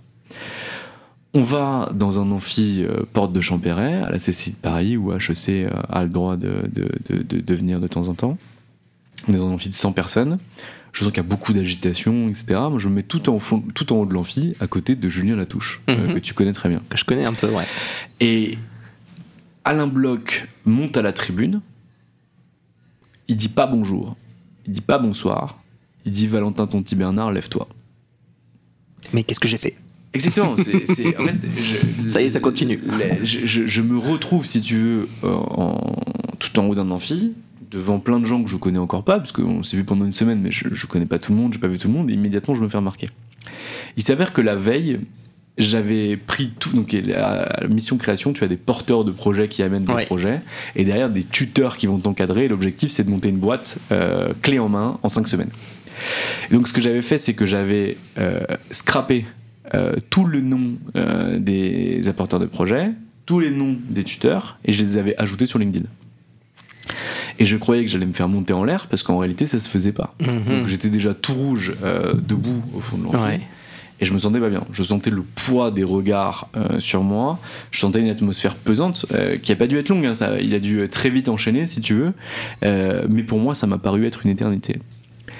Et il commence à dire voilà, euh, Valentin Tonti Bernard, euh, il est quasiment aveugle de naissance. Euh, voilà ce qu'il a fait, voilà d'où il vient. Euh, il pense qu'HEC est une école de fils à papa. On va essayer de lui montrer qu'il se trompe. Et il est là pour une chose, ou plutôt pour quelqu'un Jacob Abou. Jacob Abou, lève-toi. et en fait, ma première rencontre avec Jacob, C'est un film. c'est dans un amphi Ouais. au sous-sol de la CCI de Paris, dans un hémicycle avec des sièges bleus. Euh, la première fois qu'il me voit, moi je le vois pas. Ah oui, t'as tout, Euh, tout je- cristallisé dans Ah, ton esprit là. Vraiment, Parce ça que c'est. je, je suis- je suis beaucoup trop loin. Julien, à côté de moi, a une chemise à, à rayures. Euh, et, et, et, et, et il a une formule formidable où il a. euh, Tu sens dans sa voix qu'il est ému. Euh, et il dit euh, Valentin, sache que mon temps est le tien. Et je lui ai répondu devant l'amphi euh, Jacob, sachez que mes horaires sont les vôtres. Waouh. Donc là, je me rassois. La rencontre. Euh, ouais, j'ai les yeux qui sont un peu humectés. Euh, tu sais, vers l'intérieur de l'œil, tu vois. Mmh, mmh, mmh, T'as un mmh. peu d'émotion qui, qui est là. Je sens que je suis tout rouge. Puis t'as Euh, je sens qu'on me met l'ascenseur émotionnel. Tu ouais, t'es dit, je vais me faire afficher euh, négativement, puis au final, un- c'est un beau cadeau. Non, puis au final, je- je- j'entends pour la première fois cette voix qui m'avait donné envie de venir ici. Et puis qui s'adresse à toi. Exactement, Ouais. qui s'adresse à moi, qui me parle directement. Et donc, à HEC Entrepreneur, euh, dans la mission création, tu as des groupes de trois euh, qui sont formés euh, pour que tu puisses venir avec les gens et monter ton projet. Et moi, il s'avère que quand je suis appelé, enfin plutôt quand le groupe de Jacob est appelé, je ne suis pas dedans. Ah, tu dis bon. ah, Donc il y a mes amis Raphaël Mostial, Sinamel Chicbled et, et, et, et Florian Dubois, Florine Dubois pardon, qui, qui sont dans ce groupe-là. Et Jacob monte les escaliers 4 à 4 et il fait un signe à Julien. Et je me dis, il y a le mec, euh, tu sais, Ouais, qui qui t'a parlé levé, là, tu vois. il- veut te Bah, parler. Il te dit, il te fait ça, tu vois, donc il faut que tu y ailles. Et donc, euh, du coup, je, je vais le voir et il me dit, euh, il n'y a pas de t'es pas dans mon groupe. Maintenant, t'es dans mon groupe et tu me colles partout. La parole est respectée. Exactement. Et donc, je descends l'amphi avec lui, il me chope dans le dans le l'avant de l'amphi donc il y a une double porte Mhm. entre les doubles portes il, il me chope. Et me dit euh, il faut que tu m'expliques toi comment t'es devenu aveugle. Enfin comment t'es t'es arrivé là alors que t'es quasiment Mhm. aveugle. Mhm. moi j'ai trois sourds euh, trois sœurs euh, trois frères et sœurs sourds et muets ils ont pas réussi à faire ce que tu fais donc maintenant je veux apprendre de toi. Et, et en fait depuis ce jour-là on ne s'est pas quitté. Euh, on, on est resté ensemble pendant euh, deux ans formidables Euh, C'est marrant parce que tu cherchais un guide. Lui, il avait aussi envie d'apprendre de toi sur un certain nombre de, de Ex- sujets. ex- Exactement. En fait, on, on- on- on- on s'est enrichi mutuellement euh, par la façon dont il fonctionnait. Bon, j'ai l'impression, euh, et j'en suis même certain, qu'il a beaucoup plus d'éteint sur moi que ce que j'ai d'éteint sur lui. Euh, même si aujourd'hui on me dit le contraire, ou en tout cas on me dit que c'est pas forcément ça, je, je- je suis convaincu que c'est ça. D'ailleurs, on, on en profite pour rendre hommage à, à- à Ouais. ce grand monsieur puisqu'il euh, nous a quittés il, y a, il y a pas si longtemps. Il est parti le, le, le 6 septembre dernier. Le... Alors que j'ai j'ai lancé ma première mission création avec lui euh, à HEC. De l'autre côté de la Enfin, barrière, pour le deuxième coup. mission création ouais, que je faisais Toi, que en tant je que tuteur, cette fois-ci, Ouais, exactement en tant qu'apporteur de projet Euh, c'était le contrôle technique des deux roues Euh, donc c'était Ah bah. la, la boucle aurait été bouclée mais c'est quelqu'un qui m'a fon- fondamentalement marqué enfin c'est Un père spirituel Ouais, même euh, un père tout court. Ouais, genre, euh, c'est- c'est c'est quelqu'un qui, qui m'a énormément apporté et hum, sans, sans qui j'aurais pas fait tout ce que j'ai fait. Euh, il m'a donné une vision du monde euh, qui, qui est euh, en partie celle que j'ai aujourd'hui, que j'ai bien sûr adaptée, que j'ai bien sûr modelée, euh, que j'ai bien sûr confrontée. Euh, il m'a donné une vision que j'aurais jamais pu avoir, que ce soit entrepreneuriale ou humaine ou familiale, euh, qui est vraiment extrêmement importante. On parlait beaucoup de, de, de religion, on parlait beaucoup de mariage, on parlait beaucoup de famille. Euh, c'est des réflexions que lui a et, et- et que j'avais pas, et que je trouve euh, assez importantes. Et, euh, et tout ce que tu as pu apprendre de lui, euh, cette scolarité euh, à HEC entrepreneur, euh, te, te, te, te pousse sur Anomia où il y a des étapes avant Anomia euh, qui, qui fait qu'on te connaît, hein, notamment au travers de, de cette société que tu as, as cofondée. En fait, Euh. euh, il y, a, y y plusieurs trucs qui se passent. Déjà, pendant, avec Jacob, pendant deux ans, je fais de l'acquisition, de la session et du management de transition pour lui. Donc concrètement, j'interviens sur toutes les opérations qu'il va faire. Je suis dans les parages. Donc tu es le bras droit. D'un- m- d'un pas, nécessairement, tu vois, je suis vraiment un mec qui l'envoie. Il, a déjà des bras droits, Jacob. Euh, Il a un mec qui Mhm. s'appelle François-Xavier de Wilder, euh, qui est un entrepreneur formidable. Euh, il a des entrepreneurs vraiment gé- géniaux avec lui. Il n'a pas besoin d'un- mec in- incompétent comme moi, en tout cas à, à l'époque, ou plutôt inexpérimenté. Mais il te met sur le terrain pour que tu apprennes. Mais, mais sur le terrain, j'apprends. Hum. Et donc, euh, concrètement, je, je vais partout et il, il m'envoie partout pour que j'apprenne. Et donc, euh, ça, c'est assez formidable. Au bout d'un moment, il me dit Ça y est, t'es prêt. euh, tu vas prendre la tête d'une boîte euh, en Espagne. Donc, c'est une boîte qui faisait euh, 600 personnes euh, dans l'industrie, euh, majoritairement des cols bleus. Euh, qui avaient entre Mhm. 45 et, et 60 ans. Et il me dit T'es prêt, t'y vas. Moi, j'ai 25 piges. euh, j'ai une nana euh, à Paris. J'ai pas du tout, du tout, du tout envie d'y aller. Donc je lui dis non, j'y vais pas. Et il me dit, mais t'as rien compris euh, depuis le temps, euh, c'est le moment, il faut que tu y ailles, etc. J'y vais pas. Et euh, du coup, je me dis, ok, bah concrètement, il faut que je me débrouille. Il faut que je monte un business pour pouvoir m'en sortir. Et là, je décide de me dire, ok, concrètement, euh, qu'est-ce que je sais faire, euh, qu'est-ce que j'aime, et qu'est-ce qui est important pour moi.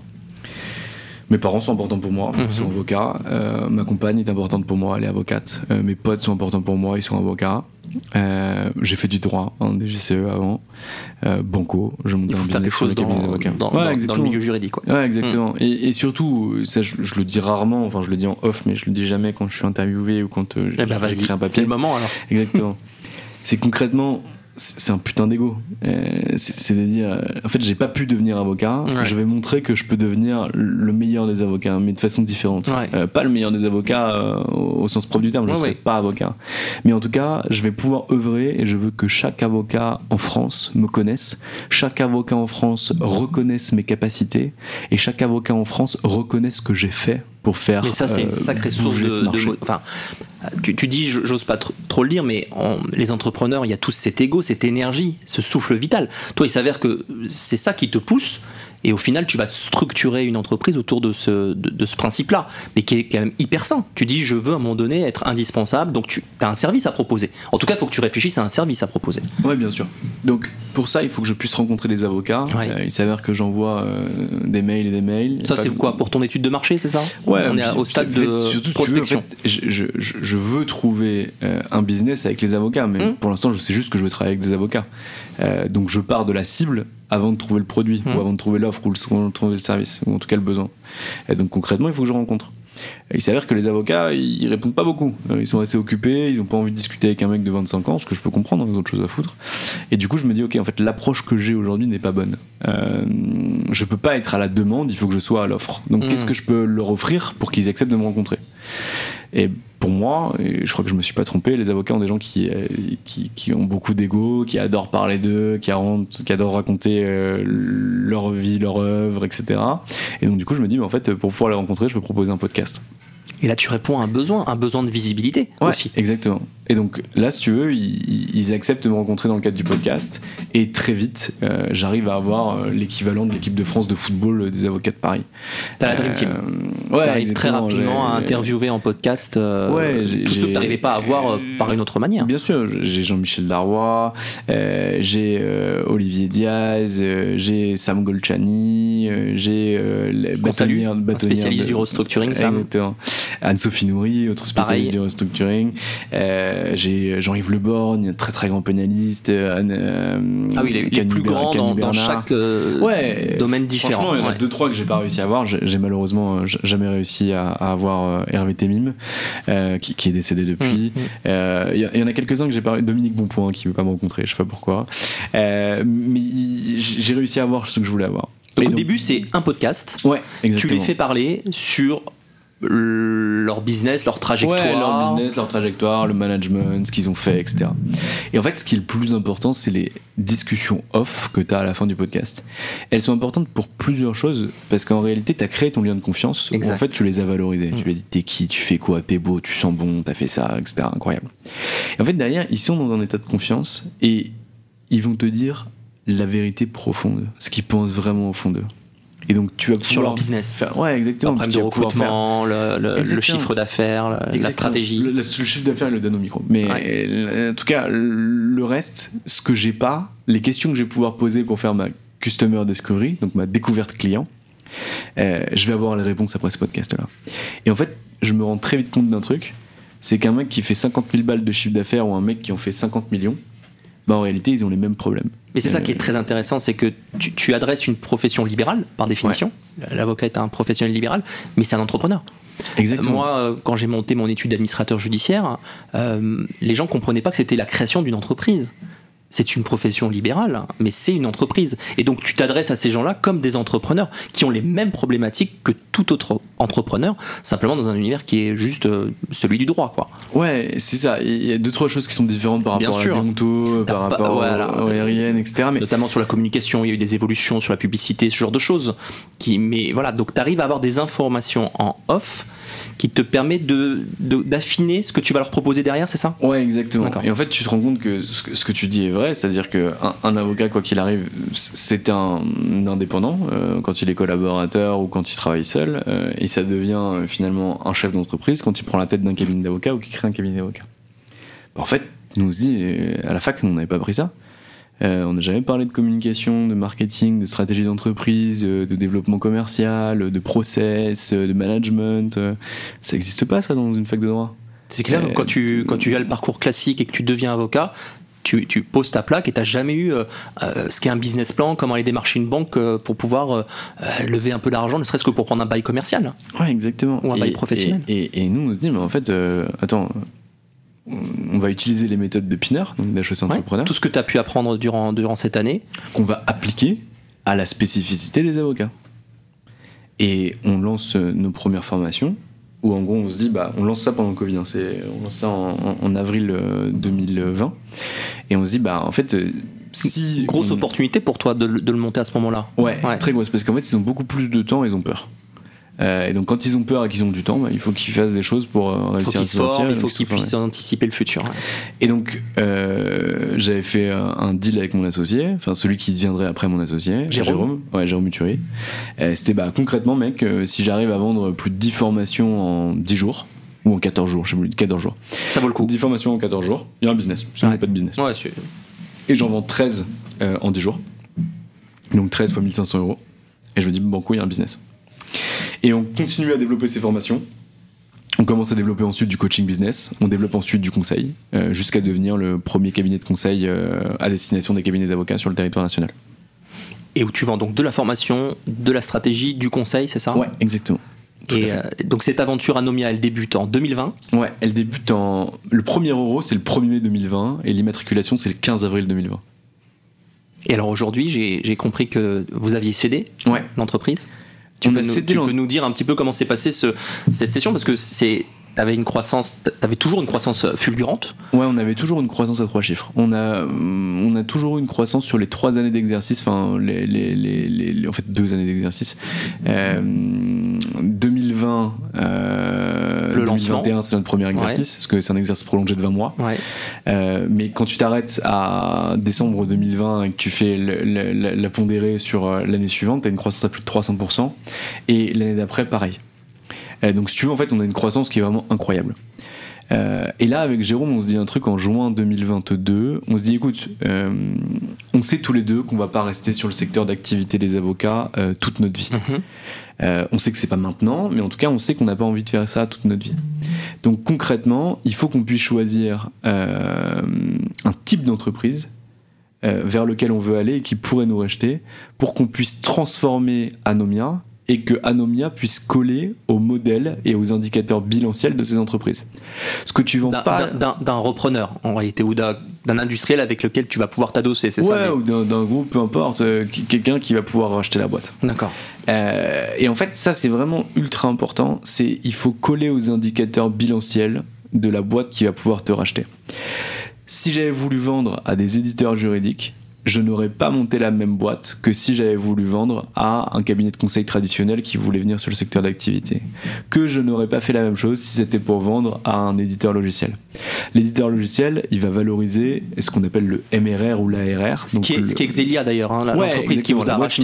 Donc ça, c'est un éditeur de Ça, c'est un éditeur de logiciel. le logiciel métier notamment. Exactement. Ça. À destination des cabinets Ok. d'avocats. Euh, mais tu vois, si j'avais voulu vendre un cabinet de conseil tradi, mes indicateurs pertinents, ça aurait été un, euh, le montant de mon taux journalier moyen, Mhm. mon TGM, TGM. la façon dont Mhm. je vends un consultant, euh, le prix dont je vends un consultant, pardon, et deux, euh, le taux d'occupation de mes consultants. Euh, c'est ça qui aurait travaillé sur la valeur et la pertinence de la boîte. Donc tu aurais orienté euh, ton, ton, ton modèle vers cela en Bien sûr. perspective de la session. Exactement. D'accord. Et si euh, c'était, si j'avais pour ambition de vendre un, un logiciel métier, j'aurais passé tout mon chiffre en abonnement. Euh, en disant, mais en fait, on fait plus de conseils one shot. Donc, euh, tu veux faire une mission pour, je sais pas, euh, Darwa. Je vais pas vendre une mission 100 000 à Darwa. Je vais vendre un abonnement de euh, 7 000 euros par mois à, à ce cabinet-là. pour Parce que c'est comme ça qu'on valorise sur le revenu récurrent, qu'on valorise notamment les sociétés de SaaS valorisent leur les, valorisations sont assises sur ce sur ce ratio-là. Ouais. Exactement. Et puis derrière, c'est beaucoup plus facile à intégrer. En fait, tu as une boîte Mmh. qui te ressemble que tu vas acheter. Euh, et donc, du coup, c'est beaucoup plus simple. Donc, en juin euh, 2022, on prend un engagement mutuel avec Jérôme et on se dit au 31 décembre 2022, on ne vend pas. On choisit le secteur sur lequel on va aller, vers lequel on va se tourner. Orienté vers la reprise, donc euh, vers la session en tout cas. Orienté, voilà. orienté vers la saison. Mais vous avez six mois pour euh, réorienter ou en tout cas définir le partenaire avec lequel vous allez pouvoir. euh, Non, pardon, euh, j'ai pas été clair. C'est vraiment définir le type d'entreprise qui nous achètera un jour. D'accord. mais la session elle n'est pas envisagée avant 2025 ou 2026. Euh, si tu veux, c'est vraiment un truc qui est euh, moyen terme de notre côté. Enfin, long terme euh, pour notre vie professionnelle, mais moyen terme euh, Mm. au vu de la vie d'une entreprise. C'est vraiment juste choisir. Parce qu'en fait, on commençait à aller de tous les côtés, etc. Il fallait choisir. Il fallait se, se remettre en ordre de marche. Et donc là, on commence, je commence à, à- à discuter avec le marché, je laisse des petites infos en off, à chaque fois c'est des informations parcellaires, etc., comme, comme je sais bien faire. Mhm. Euh, et à un moment donné, il y a euh, deux commerciaux qui viennent nous voir, des mecs de chez Diapaz. Donc qui est le logiciel euh, édité par euh, Xelia. Exactement. Et du coup, on discute, ils sont très sympas, Vincent Coutancet et Arthur Vincent. Euh, et euh, Vincent Coutancet me challenge en me disant Mais Attends, euh, comment ça, les avocats viennent te voir toi T'es qui, tu vois Genre, t'as t'as 26 ans, euh, 27 ans, pourquoi ils viennent te voir, etc. Donc, il me challenge. Je suis dans, une, un, dans un bon jour. Euh, donc, quand je suis dans un bon jour, je fais, j'avais des quelques envolées lyriques, être assez convaincant et taper du poing sur la table quand il faut. Mhm. Et à la fin de l'entretien qui se passe bien, je lui dis que c'est voilà, nous, euh, à la fin de l'année, on va choisir un secteur sur lequel on va aller. euh, on va commencer à travailler nos indicateurs bilanciels pour pouvoir leur ressembler. Et là, tu renverses la, la table là. C'est-à-dire que lui vient en te challengeant. Et Ouais. là, tu commences à lui dire, bah nous, à la fin de l'année, on va choisir Exactement. finalement la personne qui pourrait nous intéresser. Ouais, et donc le- finalement, le, la manière dont on va adresser notre, euh, notre marché finalement. Exact- Ouais. Exactement. Et donc là, il, Là, tu, il- suscites- il- tu suscites l'intérêt potentiellement là de. mais c'était, franchement, c'était pas le but. Euh, c'était vraiment pas le but. A posteriori, mais- peut-être qu'on s'en rend compte, mais, Mais sur le moment, tu, Tu- exactement. Tu, lui dis ce que tu veux. Qu'est-ce que tu lui dis ce que tu es en train de faire en tout cas. Ouais, exactement. Voilà. C'était pas conscient. En transparence. Euh, peut-être que dans ma tête, il y avait euh, peut-être une petite lueur d'espoir qui Mhm. faisait que si je titillais quelqu'un, ça se vendrait, mais en tout cas, c'est pas conscient. Euh, il rentre dans son bureau, il rentre chez lui, il parle à son patron, euh, qui est devenu le mien, et son patron euh, vient au bureau. Euh, il prend un entretien de 30 minutes. Moi, je sais pas qui c'est, je vais même pas regarder avant qui c'est, parce que, en fait, quand on est au mois de juin et au mois de juillet, euh, je ne prends personne d'autre que des avocats, parce que c'est nos plus gros mois en termes Mm. de, de, de, de- de booking, etc. Donc, euh, je ne prends personne, surtout qu'à l'époque, euh, mon associé était avec sa compagne en télétravail euh, à côté de Carcassonne, à Cabestan, euh, comme dirait Delphine. Et donc, euh, veux, il, est- il est pas sur place, donc euh, je prends encore moins de rendez-vous. Mm. Et là, il y a ce gars qui se pointe, euh, que j'ai failli annuler trois fois avant parce que j'avais bah, pas envie de faire un rendez-vous avec un non-avocat. Euh, et il vient dans le bureau, il commence à me parler du marché et tout, donc euh, on parle du marché. Je suis aussi dans un bon jour, donc euh, j'envoie des trucs, et là, des machins, des trucs. Et alors il me dit, mais t'as pas compris, je suis là pour te racheter.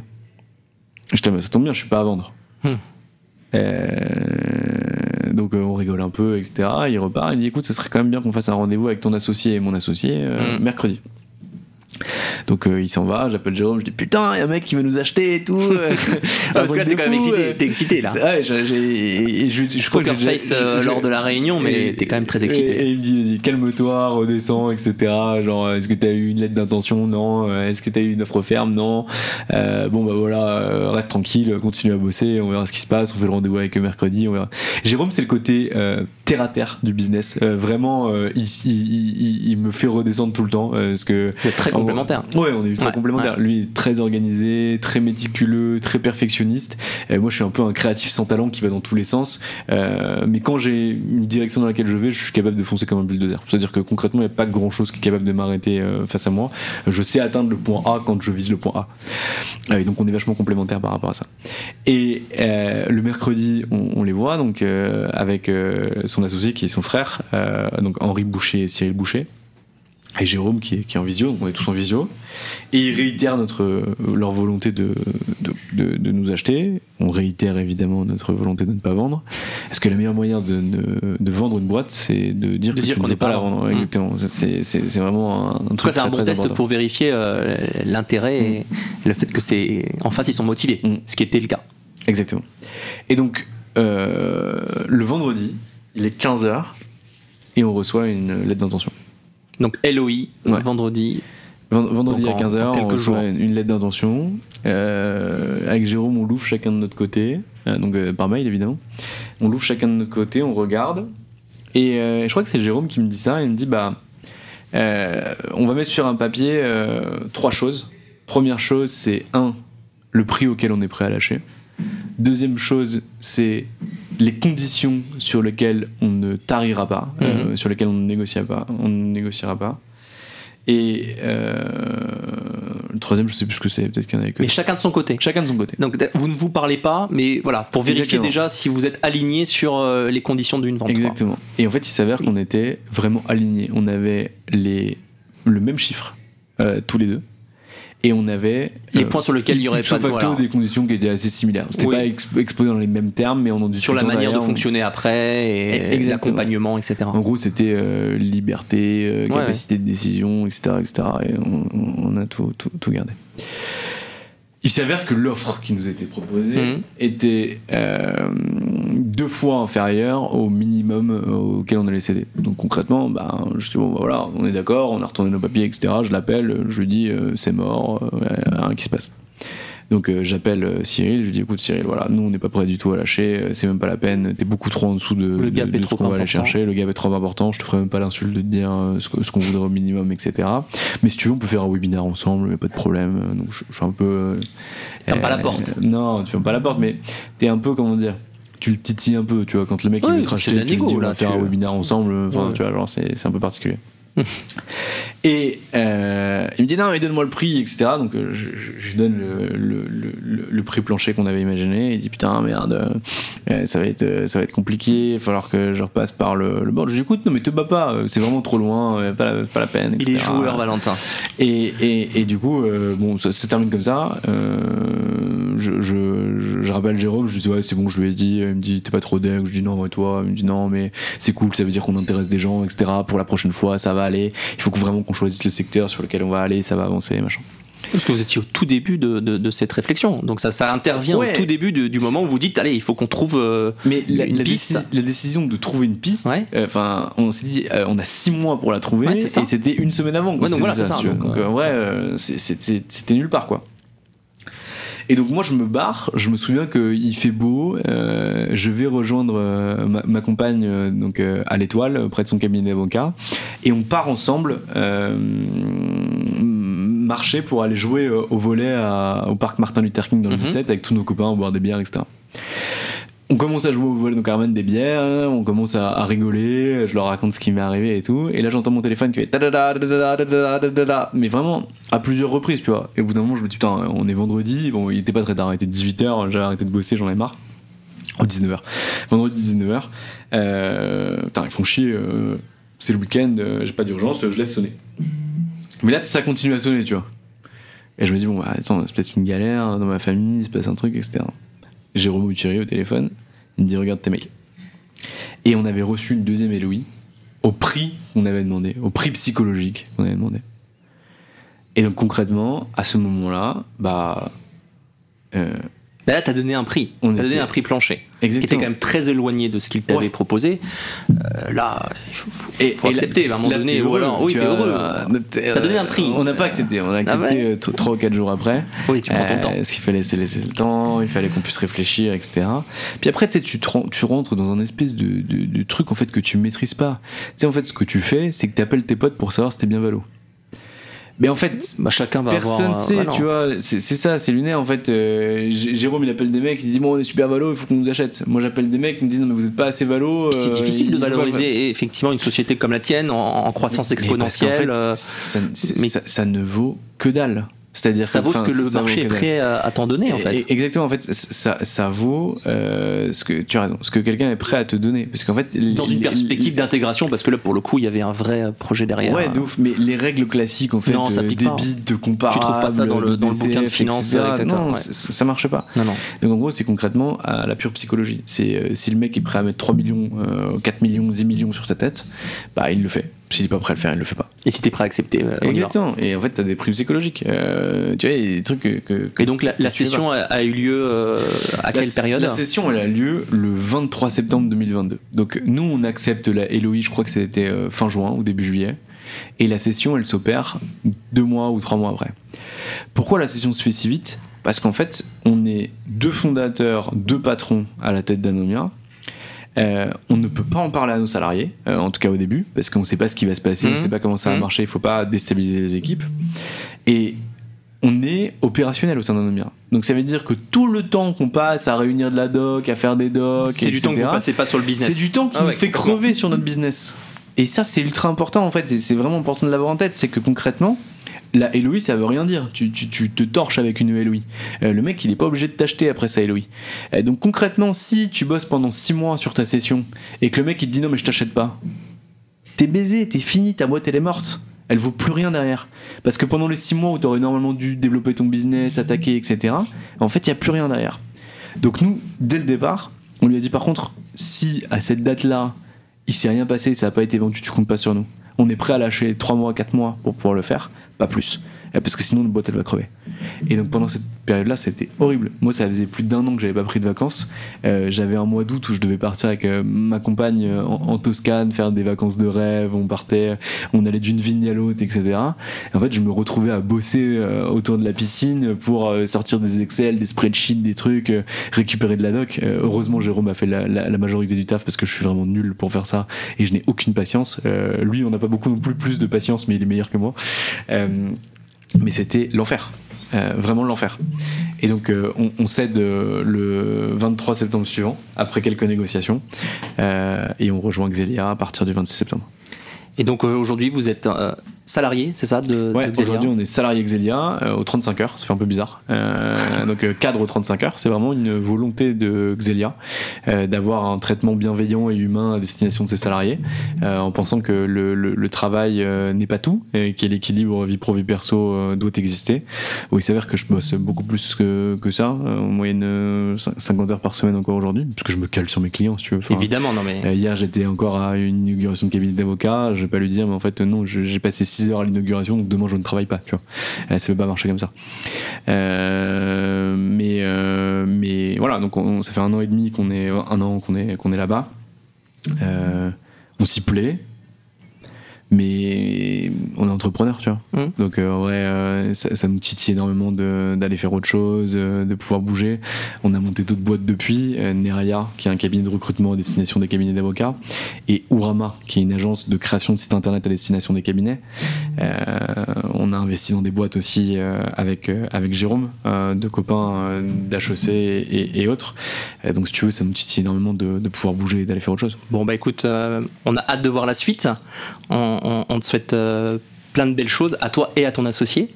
Euh, et puis, écoute, euh, je te remercie du temps que, tu m'as consacré sur ce nouvel épisode de, de Surmonter. Et puis, je te souhaite bonne continuation. Merci beaucoup, David. À très vite. Salut, Valentin. Ciao. Merci d'avoir écouté le podcast Surmonter. J'espère que cet épisode vous a plu. Valentin Tonti Bernard témoigne que malgré les obstacles et les défis, que ce soit un handicap ou toute autre adversité, la détermination peut nous mener à des hauteurs insoupçonnées. Valentin nous rappelle l'importance de se fixer des objectifs qui donnent la direction à suivre. Chacun d'entre nous a sa propre montagne à gravir, ses propres épreuves à surmonter. Mais avec la bonne attitude, le soutien de nos proches et un peu de culot, il n'y a aucune limite à ce que nous pouvons accomplir.